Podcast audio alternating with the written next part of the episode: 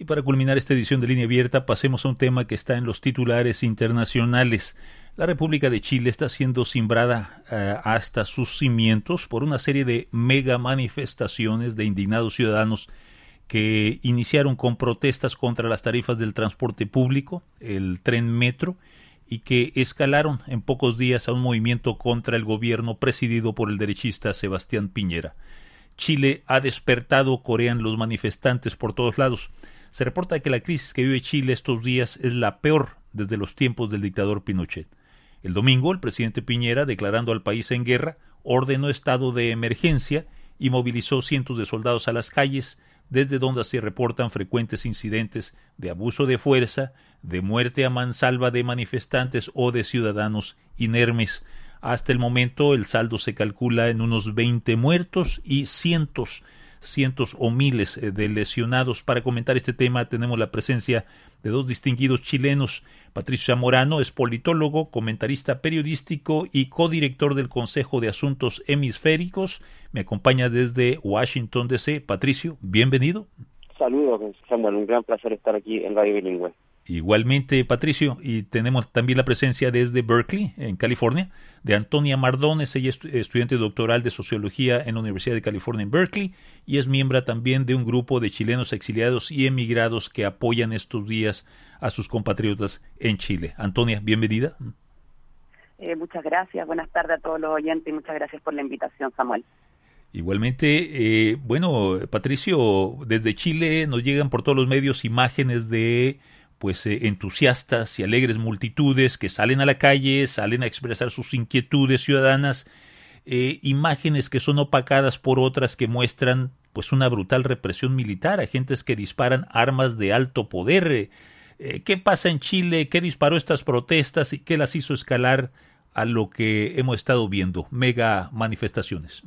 Así es, bueno, hay un tema aquí fundamental que es eh, el tema traumático de que el gobierno de Chile llame nuevamente a, las tropas militares a la calle, ¿no? Eso no pasaba desde el fin de la dictadura y ha sido, yo diría, un tema de trauma social ver nuevamente a las tropas militares con tanquetas, con toda la parafernalia militar en las calles de la ciudad, en funciones de seguridad que, por supuesto, son muy riesgosas y que ha provocado una constante violación a los derechos humanos desde que se decretó la semana pasada.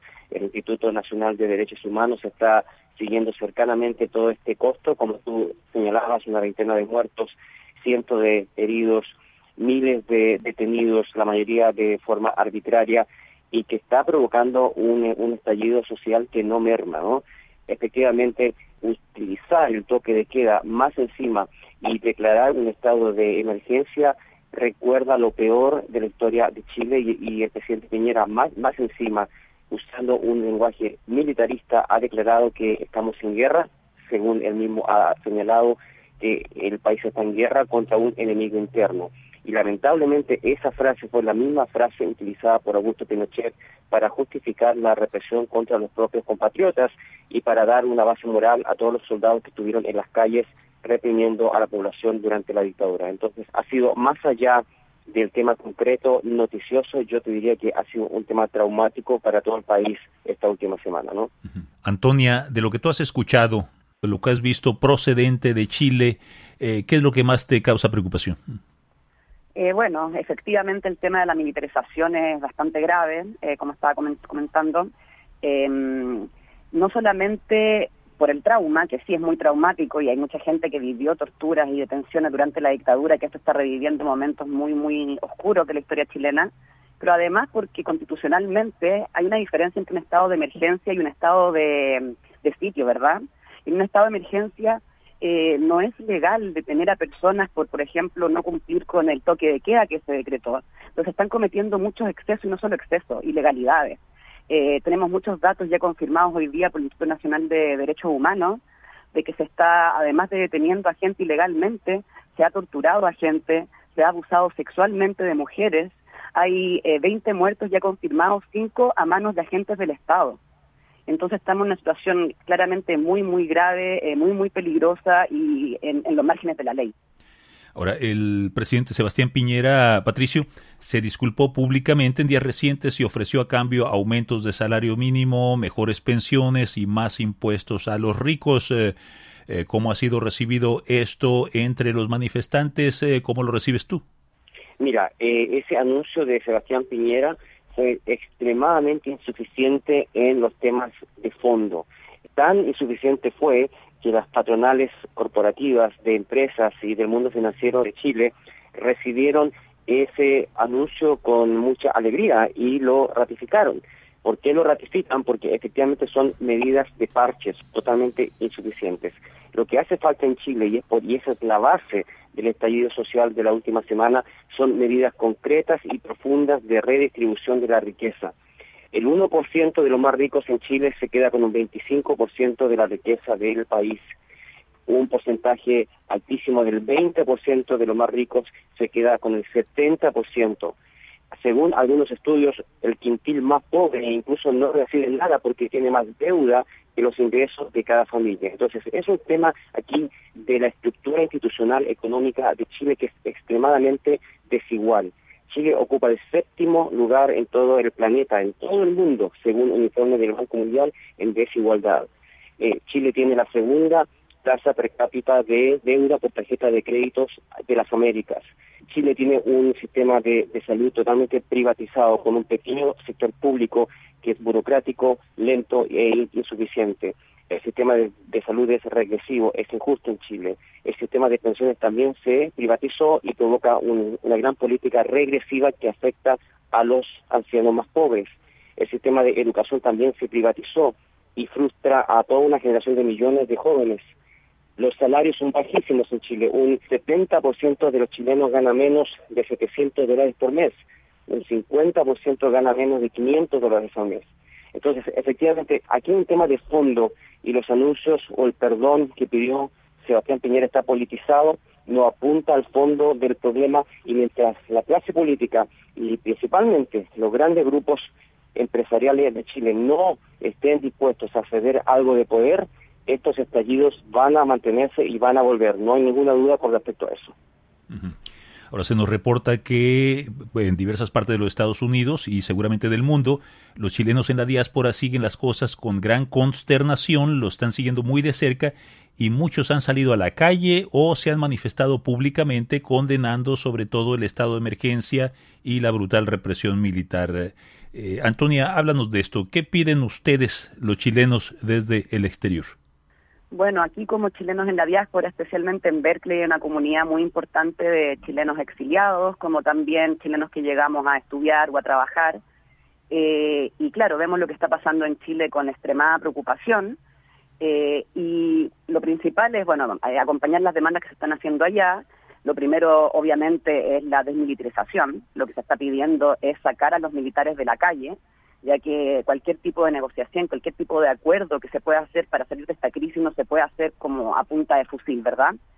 Eh, y luego eh, hay temas que tienen que ver con lo que estaban mencionando anteriormente.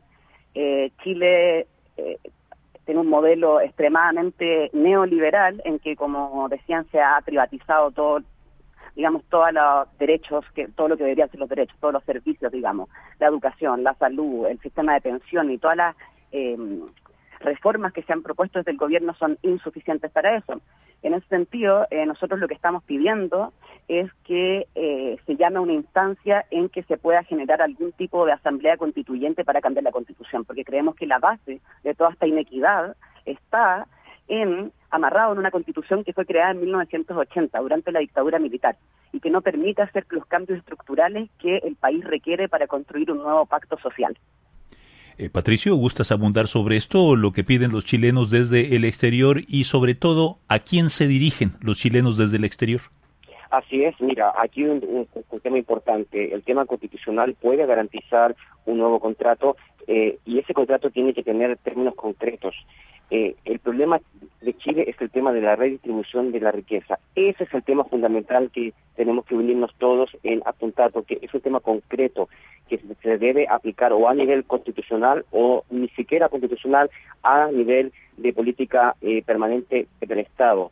eh, por ejemplo, un 40% de toda la tributación, todo lo que se recolecta por concepto de impuestos, emana del IVA, de, eh, del impuesto a la compraventa. 40%, es decir, afecta desproporcionalmente a todos los pobres y a la clase media trabajadora de Chile. Los sectores más ricos solamente implican menos del 10%, es un 9,8% de todo lo que se recolecta. Y las empresas en Chile que ganan mucho dinero, son empresas muy, muy modernas, poderosas, que tienen inversiones en muchos países, eh, esas empresas tienen un subterfugio legal y tributario que a veces les hace tributar 0%. Entonces, ahí hay un tema que no tiene nada que ver incluso con lo constitucional. Aquí hay, aquí un tema de voluntad política de este sector millonario que controla toda la manufactura en Chile, la producción de, eh, de, de productos eh, que explota los recursos naturales del país, la pesca, la minería, el tema forestal, es toda una clase política poderosísima que tiene que, que moralmente debe, debe ofrecer al país un sacrificio mínimo para poder reconstruir la agenda social del Estado. Entonces, ese yo diría que está la clave de cómo resolvemos el tema de Chile. Veo una imagen que nos llega por medio de las redes sociales, una foto en la cual aparece un letrero que dice no somos ni de izquierda ni de derecha, somos los de abajo y vamos por los de arriba. Eh, ¿Crees, Patricio, que esto refleja eh, la composición de las manifestaciones? Así es, yo te diría que ha habido un efecto bien interesante porque el tema de la de la redistribución de la riqueza afecta a todo el mundo. En la clase media, en la clase trabajadora, hay gente de, hay gente de derecha y hay gente de izquierda y hay, independientes. Hay gente que es allendista y hay gente que es pinochetista. Hay gente que es estatista y hay gente que es neoliberal.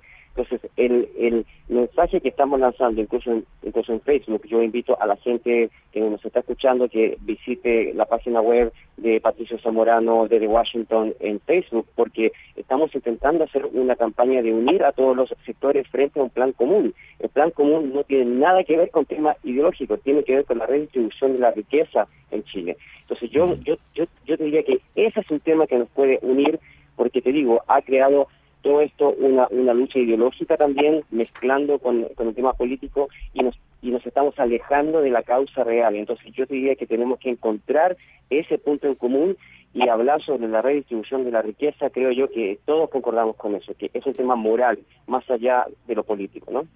Desde Chile nos llega otra imagen que dice ser joven es un pecado, en alusión seguramente a el hecho de cómo son los jóvenes los que están cargando en estos momentos los peores efectos de esta batida militar en las calles de Santiago y otras ciudades de Chile.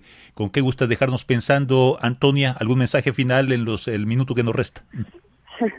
Sí, no, quería agregar eh, a lo que estaba diciendo eh, Patricio, eh, que a pesar de que, bueno, que ahora es un gobierno de derecha el que ha estado reprimiendo y que ha cometido digamos que tiene responsabilidades políticas directas en todo lo que, en todos los derechos, la violación de derechos humanos que ocurrió en estos días, el modelo eh, que ha profundizado estas tremendas desigualdades en el país ha sido eh, administrado tanto por la derecha como por la centro izquierda. Todos los gobiernos chilenos han permitido la reproducción de este modelo. Em, y por eso, claro, por eso yo planteaba el tema, y creo que mucha gente en Chile está planteando el tema, que una nueva constitución es necesaria. Eh, para poder, en el fondo, democratizar la política en el país. Bueno, estaremos al pendiente de los, eh, los pronunciamientos que ustedes, los chilenos en el exterior, sigan haciéndonos llegar. Seguramente podríamos hacerlos del conocimiento de toda nuestra gran radio audiencia. Por lo pronto, no me resta más que agradecerles muchísimo a ambos por su presencia en línea abierta. Muchas gracias. Muchas gracias. Que estén bien. Hasta luego. Fueron Antonia Mardones, eh, ella es eh, socióloga en la Universidad de California, Berkeley, miembro del grupo de chilenos exiliados y emigrados que están apoyando en estos momentos eh, a los manifestantes en Chile, y Patricio Zamorano, politólogo, comentarista periodístico y codirector del Consejo de Asuntos Hemisféricos en la ciudad de Washington. Con esto concluimos esta edición. A nombre de todos en el equipo de trabajo, Samuel Rosco le desea el mejor de los días. Hasta la próxima.